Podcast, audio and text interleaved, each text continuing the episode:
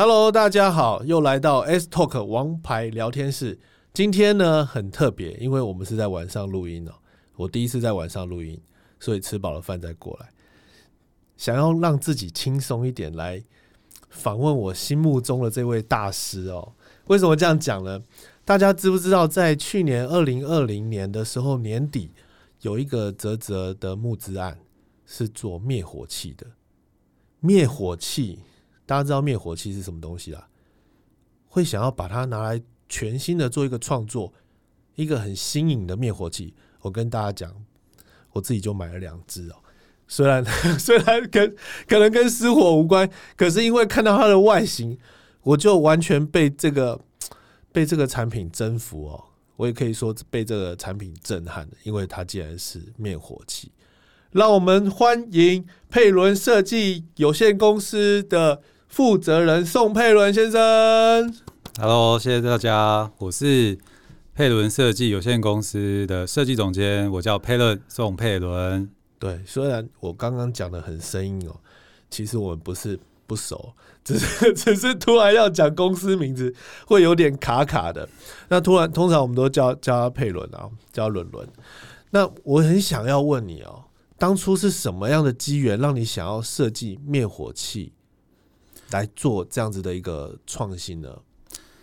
其实做这个主题也算因缘际会啦。是那个时候只是说我刚好在呃星巴克在喝咖啡，在谈事情，然后突然去瞄到说，嗯，像星巴克一个这么漂亮、这么装潢这么好的一个地方，为什么它的灭火器却是？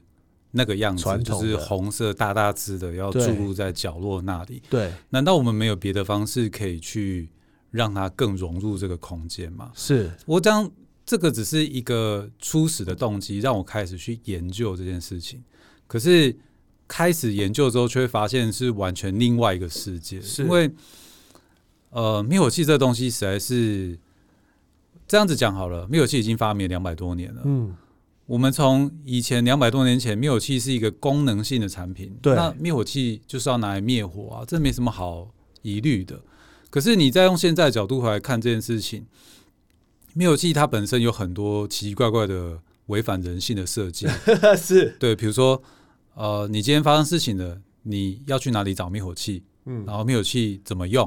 对你可能会背口诀哦，好，会被什么拉拉压或最新的拉苗压扫，对，好，这四个口诀对应到什么动作？嗯，然后你现在遇到的火灾是什么类型的火灾？对，你的灭火器适用吗？是，其实这些问题，平常你正常的时候，就是很平静没什么事情的时候，你都不会去关心的。对，最重要的一个缺陷是。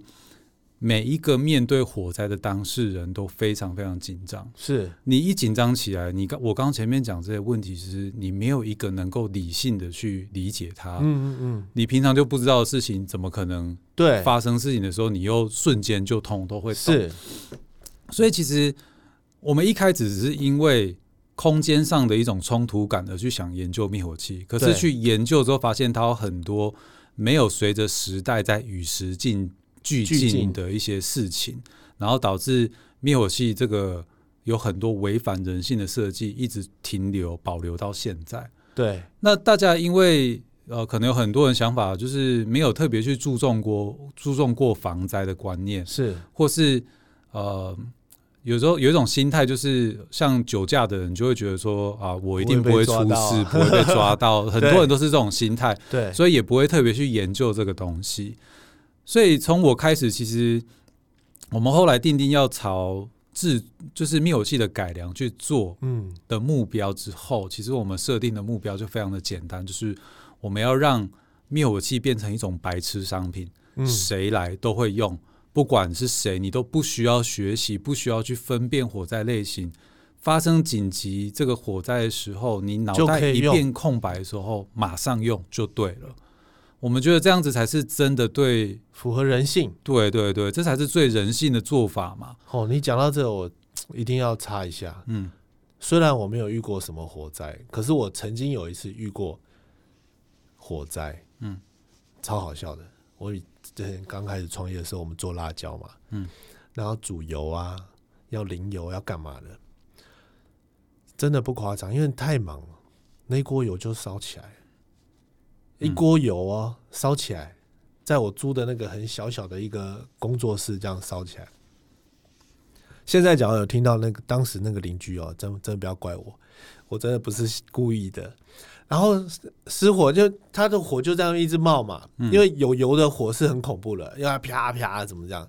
然后我们不知道该怎么灭火，拿布去盖啊，还是什么什么，反正就弄不了。真的觉得这有时候书到用时方恨少，就是这样。就前面刚才举的例子，好不容易真的找到一支灭火器了，就给它喷了，然后喷的是灭了没错，可是我花了好大的功夫去整理那个空间跟环境哦。然后因为它灭了以后，它那个很快速，那个整个都是烟，对，就邻居报警了。然后，然后以为是什么大火灾，不过真的很庆幸了，虽然没有，可是那件事情让我非常的警惕，我真的开始自己去看，说哦，假如真的遇到火灾的时候要怎么样怎么样？就像你前面刚才提到，那些都是很关键的点哦。听众朋友不要以为真的不会遇到，那当然不是就抓谁要遇到遇到，可是呢，一定要有这样子的防灾观念。所以我非常佩服伦伦哦，有这个设计。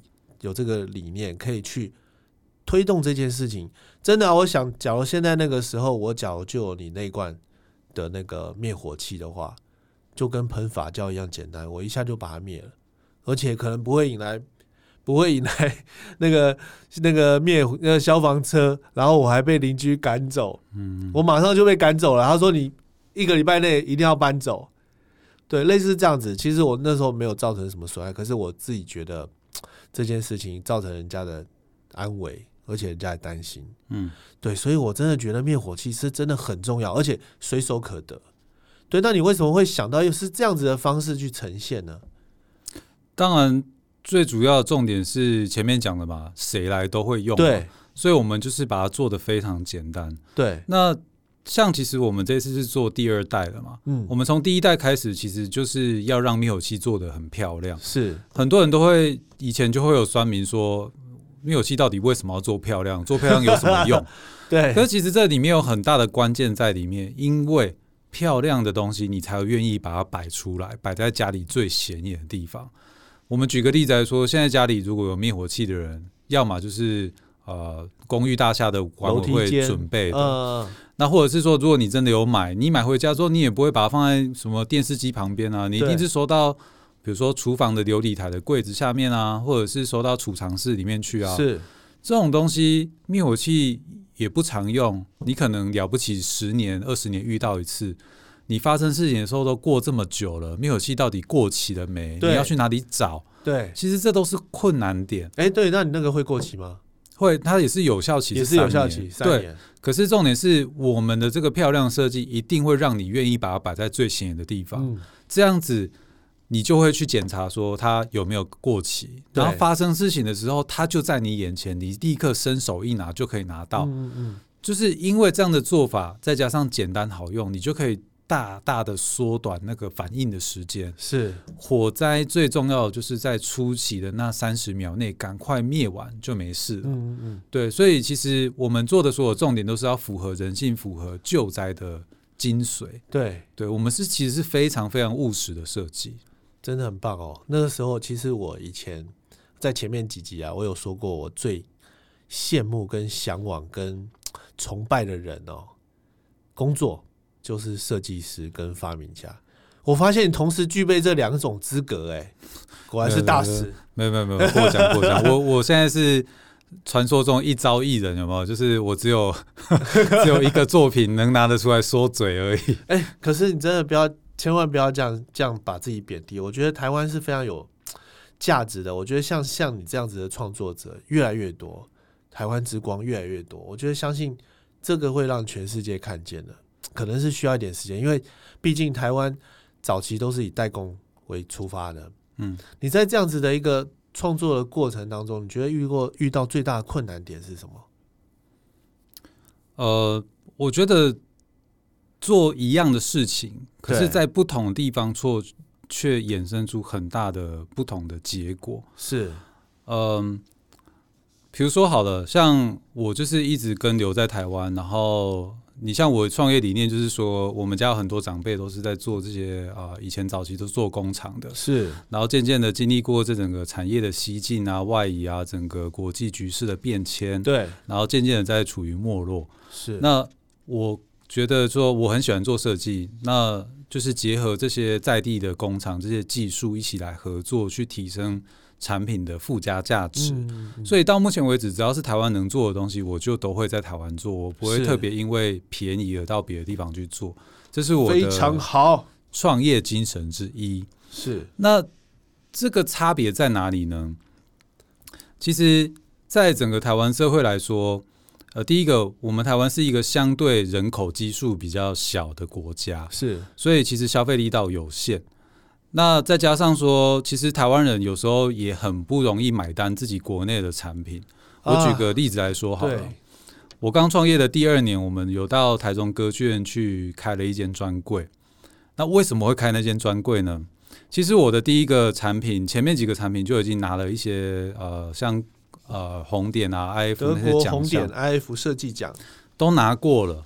然后，当我拿着这个得奖产品去跟我们很多国内的经销商推广的时候，希望跟他们合作做经销的时候，是却一直被拒绝。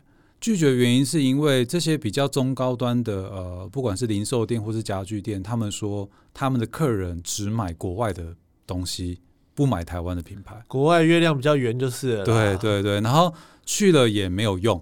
对对，然后就被拒绝。然后我在百般找不到门路的状况之下，好，因为那个时候歌剧院刚开幕，然后他有一个就是类似呃保留给台中的一个在地业者的一个名额，然后我就去是啊，对我就去申请，然后就得到了那个贵位。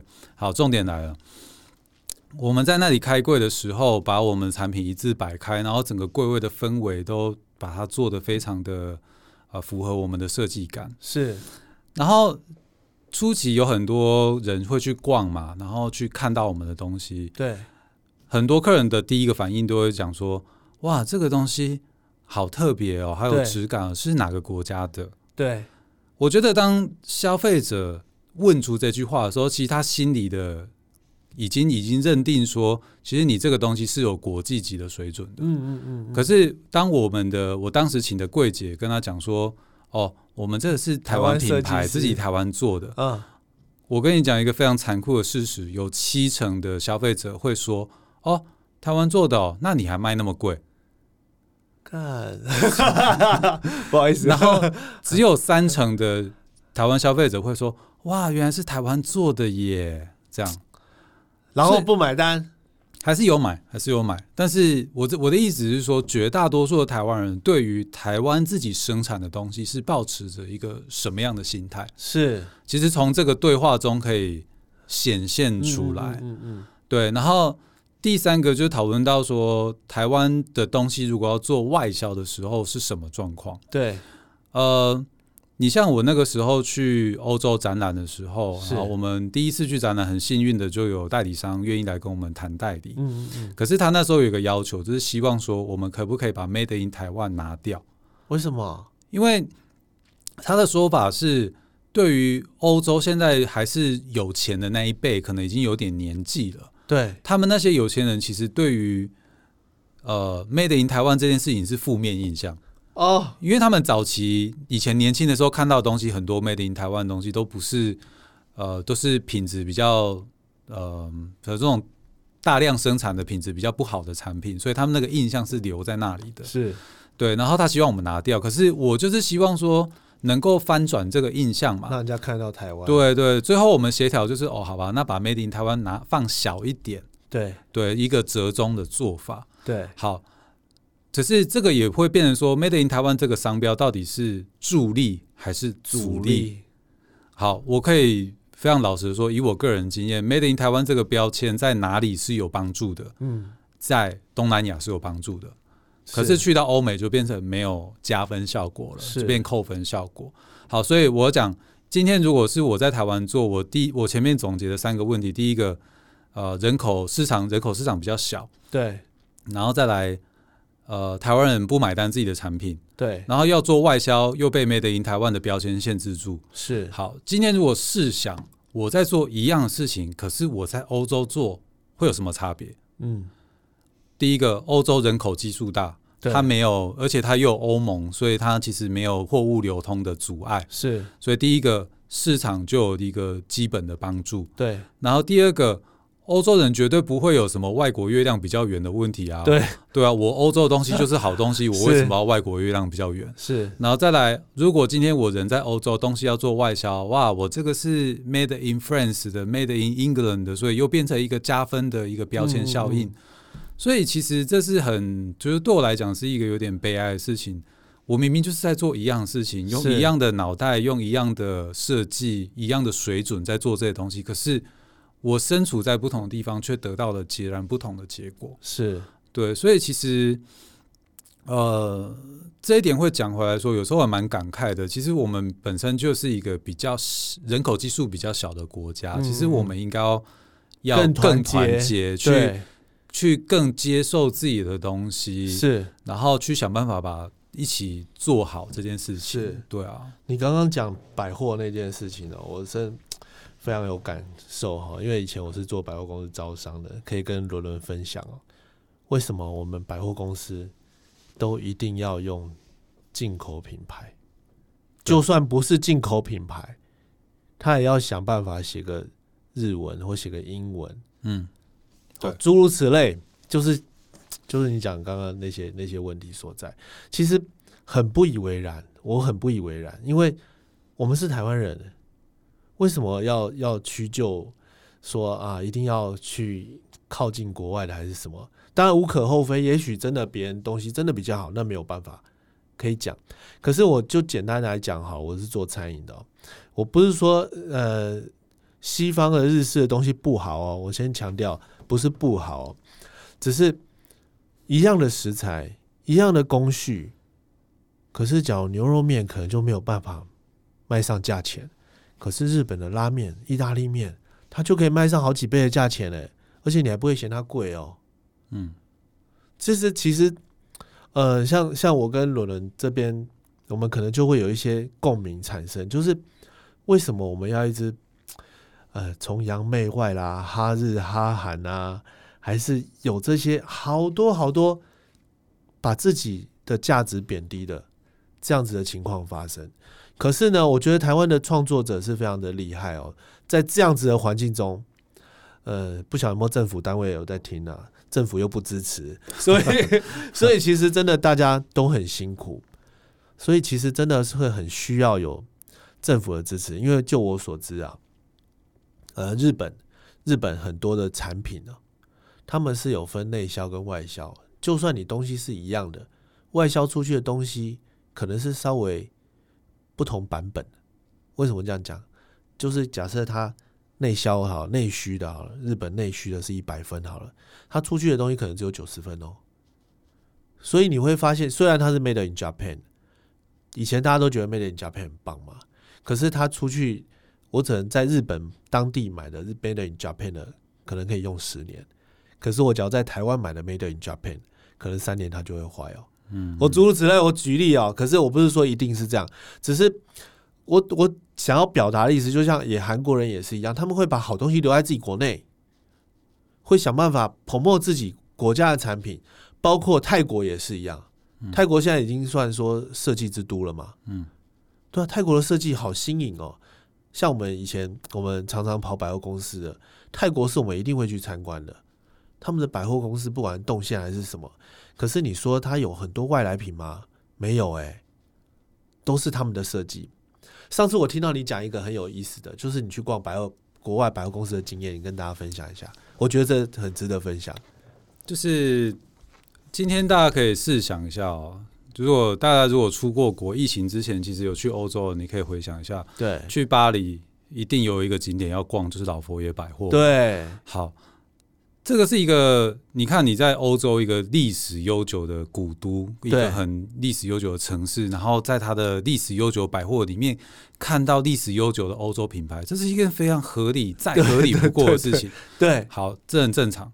可是你今天回来台湾，你看看台湾的百货公司里面，当你走进去百货公司一楼精品大街，你在台湾百货公司看到的那些品牌，跟你在老佛爷百货里面看到的品牌有什么不同？一模一样，完全一模一样。可是我在台湾呢，我们自己的品牌呢？对，所以这这是其实是一个很现实的事情，就是说，呃，可能长期以来。对，消费者会觉得说，哎，国外东西比较好，是。然后商人为了要做生意，就觉得，嗯，国外东西比较好卖，我就越进越多。对。然后消费者又因此又看到更多的国外的东西，他就会一直造成这样子的不断的循环，不断循环，导致所有人都觉得国外的东西就是比较好。对。但其实，在这件事情在业界并不是一个秘密，很多。国外的好东西，其实，在上个世纪末期都是台湾代工的，真的。对，所以你说台湾到底做的好不好？其实也做的蛮好的啊。那为什么大家都会衍生成这样子的印象呢？嗯嗯。其实一部分来自于整个商业市场的操作，再来有一部分也是基于政府的不作为。对。呃，我必须讲一个泰国例子，因为刚刚讲到泰国。对对对。其实泰国早期也发生这个现象，泰国比台湾大概早了十年开始推动自己他们自己的设计产业，是，然后他们也面临了泰国这种就是呃外来月亮外国月亮比较圆的状况，所以他们后来政府定了一条规定，就是。要求说这些百货公司啊、购物中心，它每个楼层里面要有一定比例是泰国当地的品牌，泰国当地的企业。对，那这件事情就造成了一个效应，就是当呃，我今天举个例子来说好了，我今天如果在台湾逛百货公司，嗯，好，呃，隔壁是 LV，然后哦，左边是 LV，右边是 Chanel，对，然后假如因为这样子的政策导致说。哎，我今天我的品牌叫 Zinis 嘛，是 Zinis 可以在他们中间占一个位置。嗯，久而久之，消费者就会习惯于说，哎，这个品牌居然在 LV 的隔壁，嗯，表示他们是有同等同 level 的，对，渐渐渐渐的就会消弭的这个状况。是，今天并不是说哦我不够格，然后但是靠政策硬插在那里。我今天的意思是说，其实我们也很努力，当然，但是有时候市场的这个。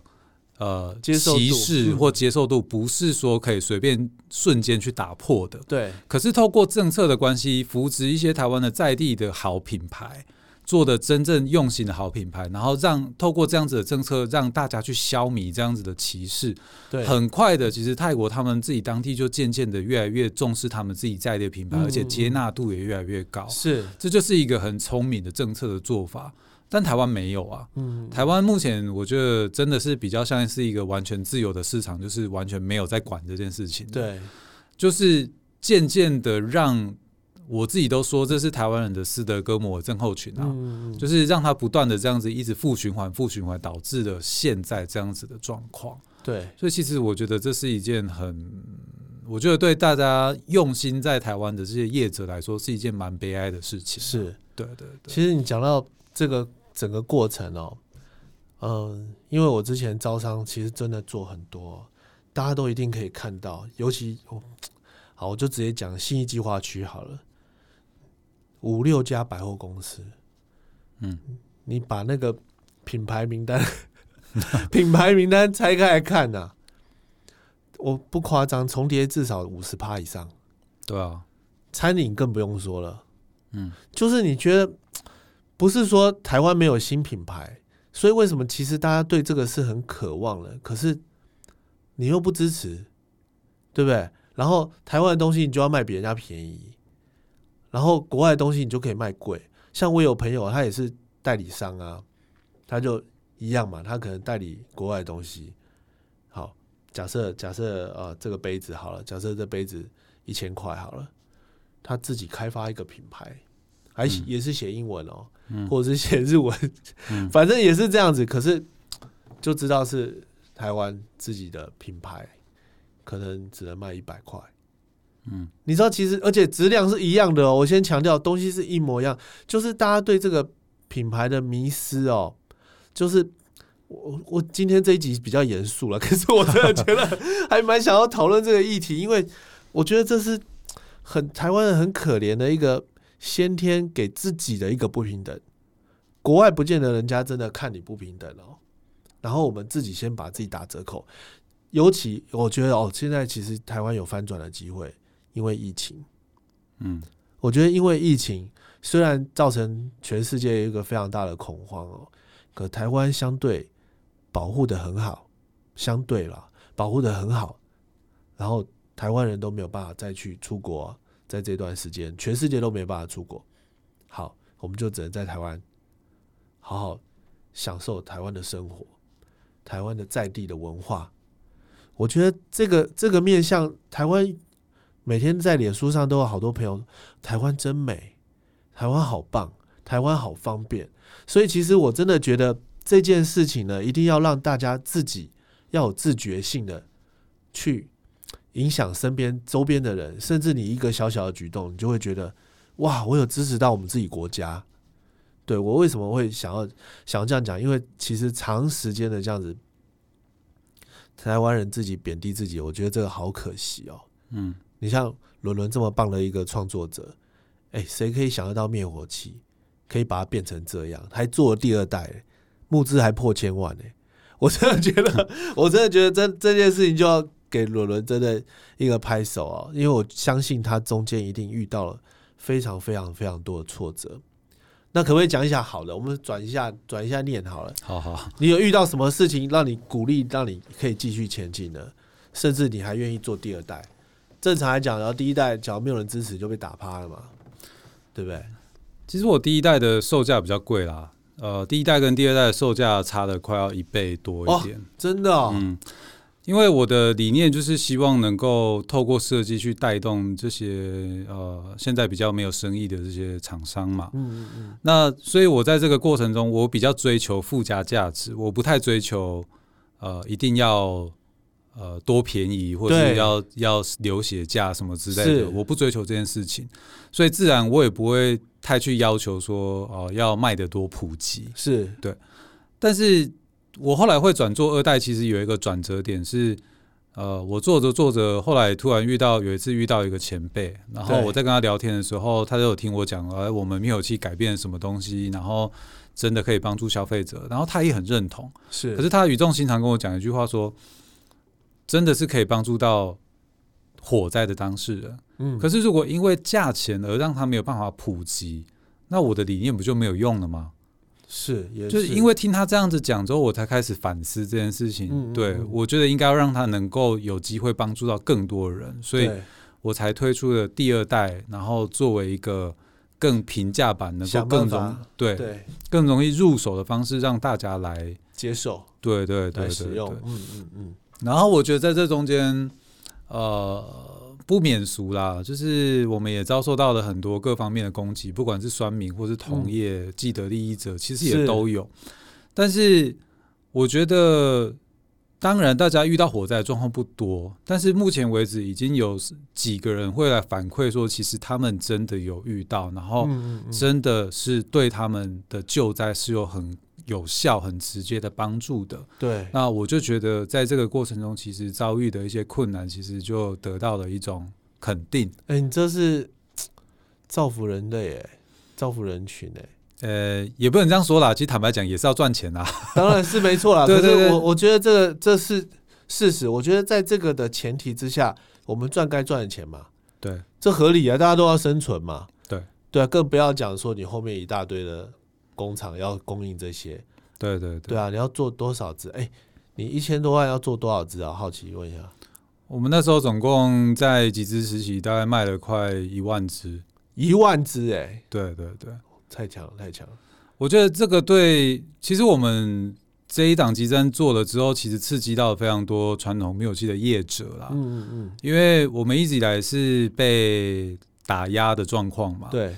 明明就是我们的东西比较好用，比较符合人性，但是因为现在整个市场上，呃，传统灭火器有很多的呃场所是一定要摆设的，啊所以他们的市场是比较稳定的，所以他不希望我们这种东西出现来跟他竞争，就会有很多曾以前被垄断，现在突然有有人要跟他竞争，他也不习惯，对不对？对对对。可是我相信竞争他一定会有进步，他一定也要想办法进步吧？对啊，所以。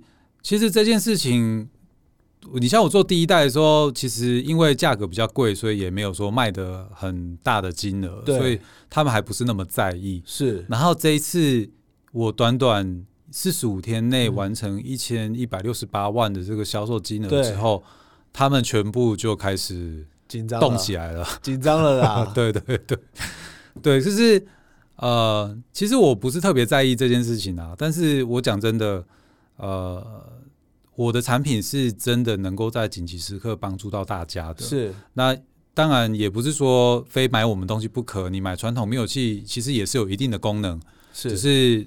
传统灭火器就是那个样子嘛，嗯对，就是看人的选择。但是只是提醒大家，就是对于防灾的意识这件事情是绝对不可以掉以轻心的。对对对对对，我要特别讲一下啊，因为大家听众，大家可以去 Google 一下，要 Google 什么关键字才找得到？时尚灭火器，时尚灭火器哦，时尚灭火器。我为什么要强调一下？因为像呃，我妈妈快八十岁，你觉得传统的灭火器她拿得动吗？对不对？对，一般的灭火器拿不动嘛。然后今天刚好是只有他一个人在家，那发生事情怎么办？所以我们现在家里有两只哦。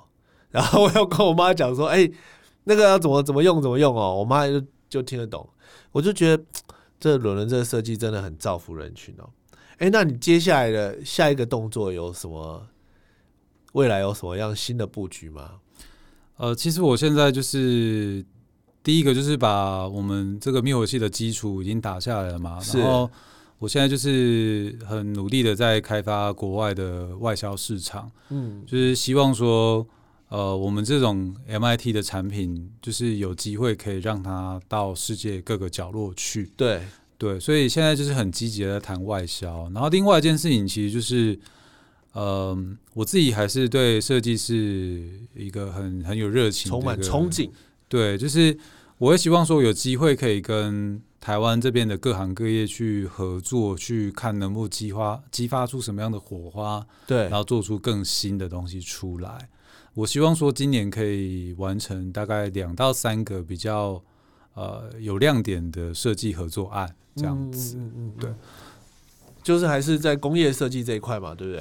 对。对对，但是其实我的设计不班哈，不是说单纯只是在做设计这件事情而已啦。其实，嗯，我自己从出来创业到现在，还牵涉到很多，比如说消费市场啊，对，就是我有跟很多零售商，不管是实体的、线上的、虚拟的，甚至是团购类型的，我们都有合作。然后我对市场的了解，其实成为我另外一个专业领域。怎么说？就是我可以知道说每一个不同的通路，它应该要有什么样的价的利益结构，嗯，就利润怎么拆分，对，什么合理的结构可以让他们买单，然后他们喜欢什么样的产品，透过什么样的方式来贩卖，甚至是卖给谁，其实这个我都很清楚。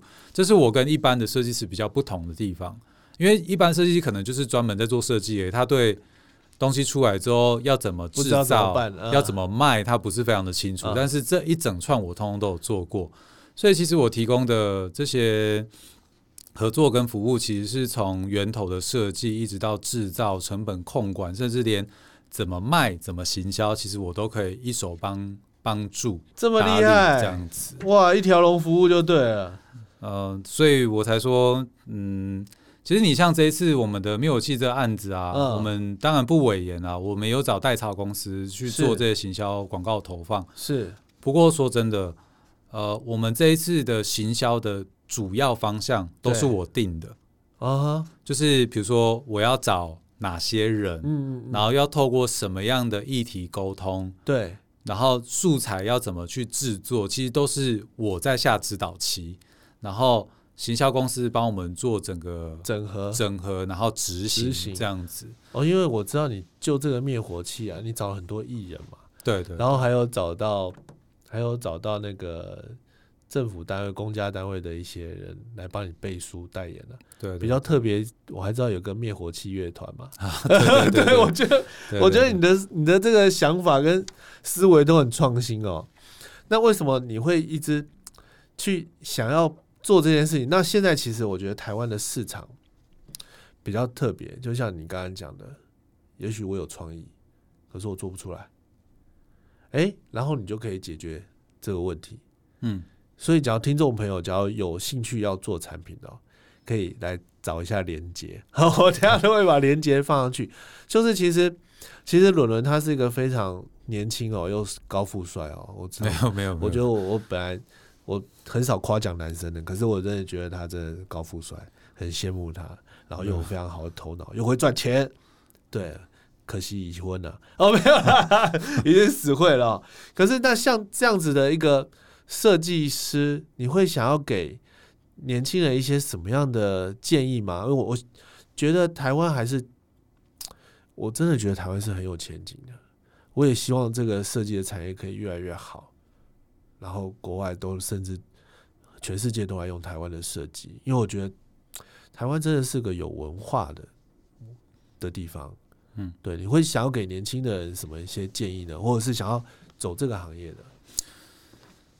嗯，我觉得对同业来说啦，呃，我认识的一些同业，我看到问题是在于说，呃，设计师彼此之间在互相取暖啊，就是会变成说。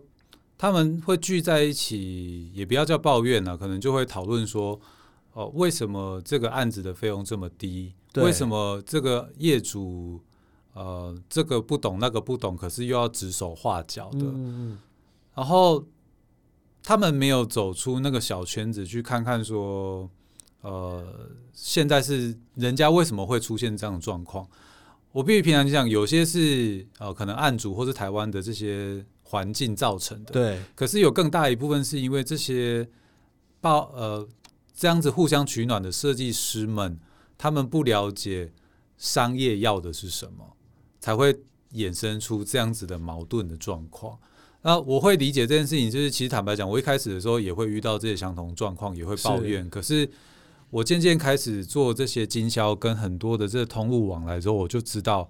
原来他们要的是哪些东西？是对对症下药之后，就比较不会有这些问题。嗯嗯嗯对，但是我觉得，与其说呃这些设计同业们要做什么，我还不如觉得我可以讲一下，我觉得是否整个全民运动或是政府应该要做些什么？又又又回到政府了，是不是？政府的单位，拜托听一下哦。我举个例子来说好了。呃，台湾在台湾政府，你像前两年也成立的那个台湾设计研究院嘛？台湾设计研究院，对，就是希望能够带头来推动这个整个设计产业，然后创新创意这样子。对，但是当政府拉抬出来的这些。呃，政策啊，或是辅导辅助，一直在辅导大家做品牌、做产品的时候，这是美意没有错。是，可是我个人认为，这个叫治标不治本。嗯嗯嗯。什么叫治本？我们举个例子来说，今天如果说为什么大家会想要去买钢铁人的公仔？对，因为我们看了好莱坞的电影。对，因为我们看了那些。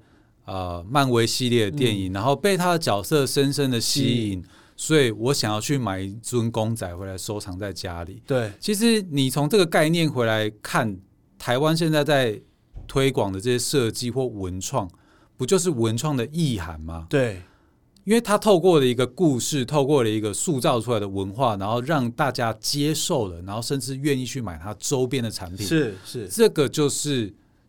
整个文创的精髓所在嘛？对。那可是现在台湾反而是拼命的叫大家辅导大家去做产品，可是你根源的那一个文化在哪里？对。或者我自己形容这个叫做文化感染力。嗯嗯。我们举一个近几年来亚洲做的最好的就是韩国。嗯。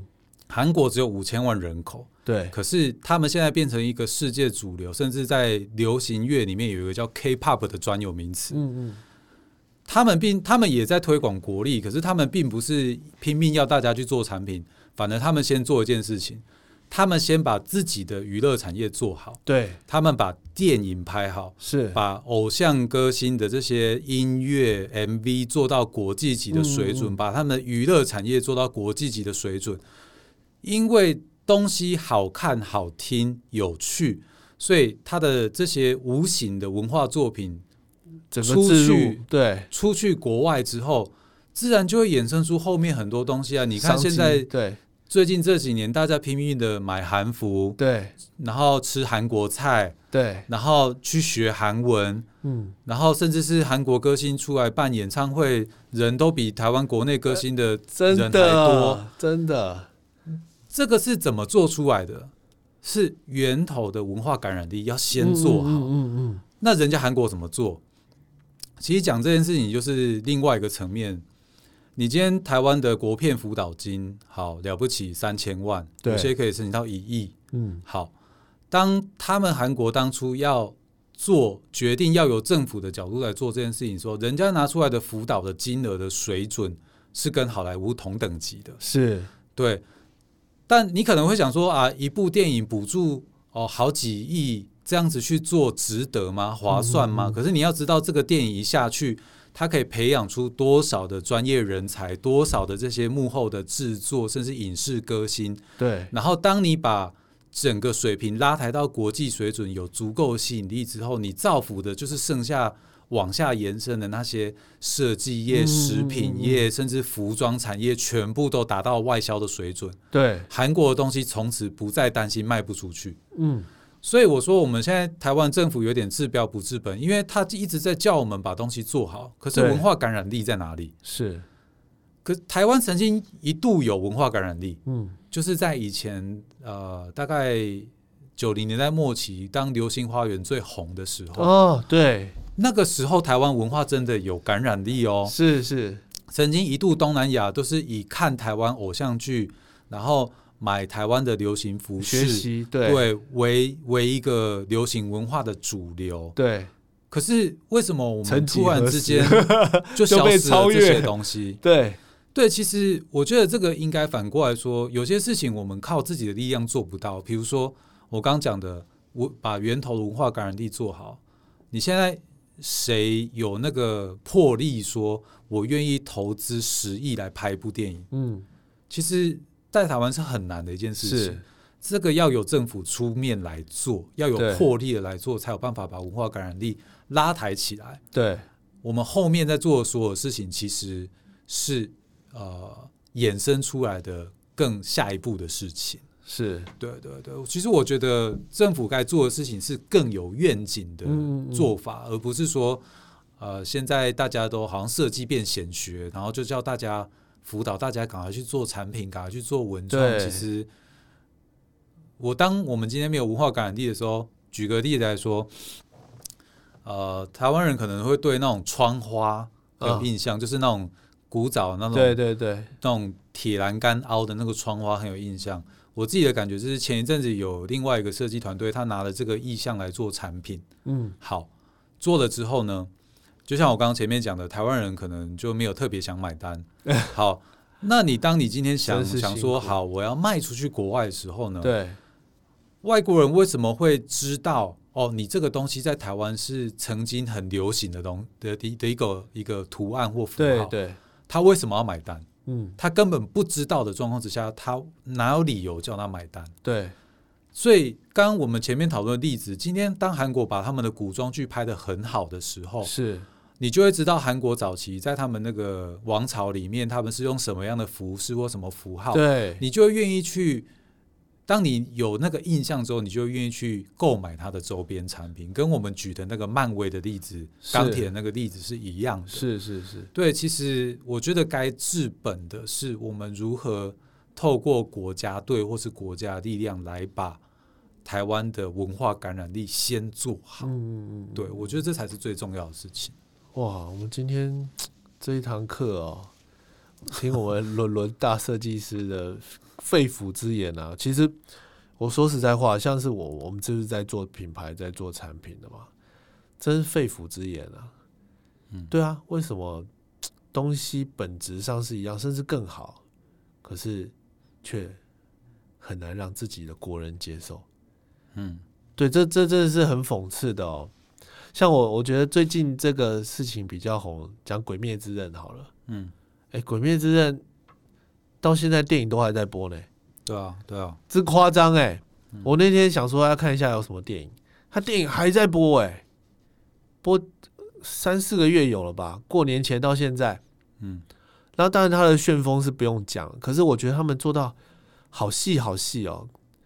你知道他们的那个画的那个，我听他们讲哦，说那个武士啊拿刀的那个动作，漫画卡通那个动作都是有讲究的。他说那个日本真的会这样子做那样子的武士道的那个精神哦，在那个卡通里面的一举一动都都画出来，甚至他的服装，你知道他那个那个主角的服装就是呃绿色黑色格子嘛？对。他们把那去注册了，所以你只要有绿色、黑色格子的，那就是他的。嗯，对，所以他们这个，我我觉得很难想象他们到底是怎么在在酝酿着。你刚才讲那个钢铁人，其实异曲同工之妙啦。对，然后他那个祢豆子的衣服是是那个粉红色，然后很多皱褶还是格纹的，也注册了。所以你只要有在看外面市面上看到那样的布的话，嗯，他可以说你仿他的，他还可以跟你收权利金，嗯，反正就就是这种东西。你刚才讲的那个是深入到一个一个一个要有这样的 sense 啊，对我觉得台湾要有这样的 sense。例如说，好举例，角头也是个 IP 啦，嗯，角头电影很成功嘛，那也是个 IP，可是要怎么样去把它塑造？可是我们是希望是有文化的塑造，嗯，而不是呃让人家。误解那个是有些负面的东西，嗯，对，要怎么样把它变成是个正能量跟那个正循环？尤其是我觉得现在的学校的教育哦，这其实我真的还因为我自己有小朋友嘛，嗯，那像现在的小孩呢，其实跟我们那个时候也没有差多少，反正就是要想办法高分了，你才可以得到。哎，更好的学校和学生的那个老师的青睐了，还是什么的？可是其实我真的非常不以为然，真的非常不以为然。就是每个小孩其实都是天生的一个创作者，可是因为我们这样填鸭式的教育，让他慢慢的少了这些能力。嗯，对，这个这个事情我真的觉得是很可惜的。你看台湾的小孩，大学毕业了找工作。然后我才在想说我要做什么。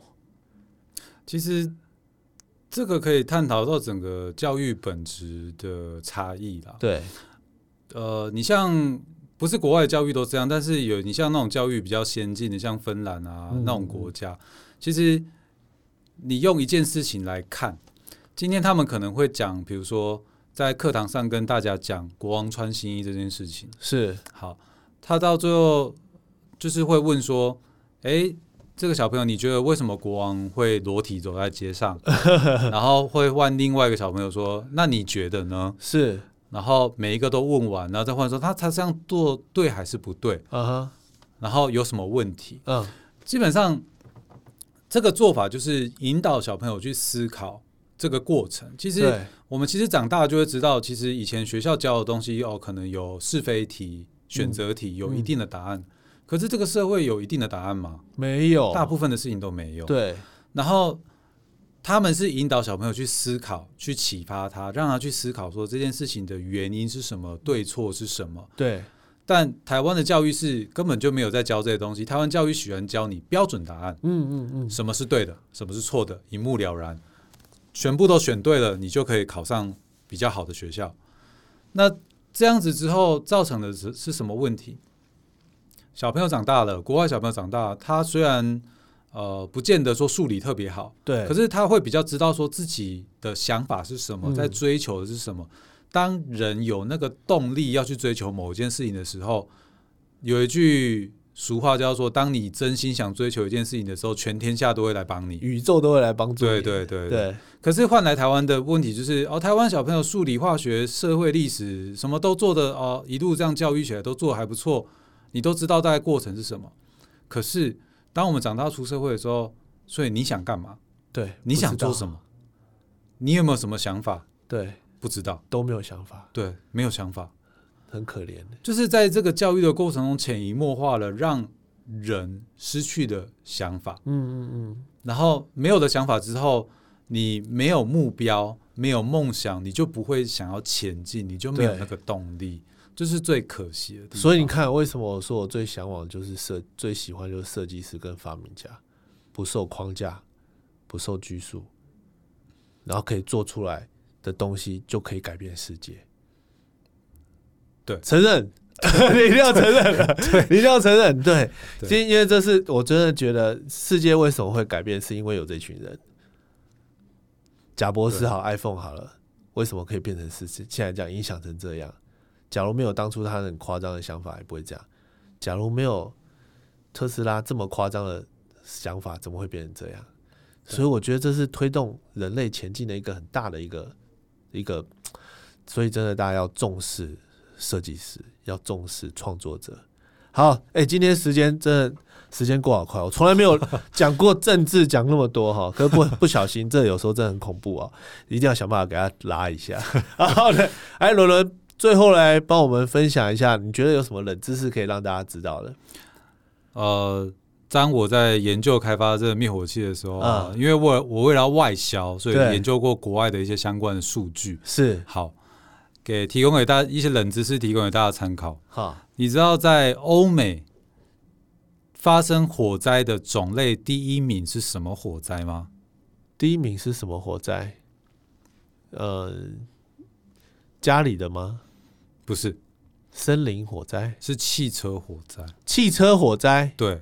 你想，你可能想问说，奇怪，那些欧洲车不都好好的吗？对啊，然后超强很先进的车子，为什么还会常发生汽车火灾？对，其实原因是因为欧洲人太爱抗议了，然后欧美人太爱抗议了，动不动就上街，然后上街的时候就是砸车，所以汽车火灾对汽车火灾的数字特别高。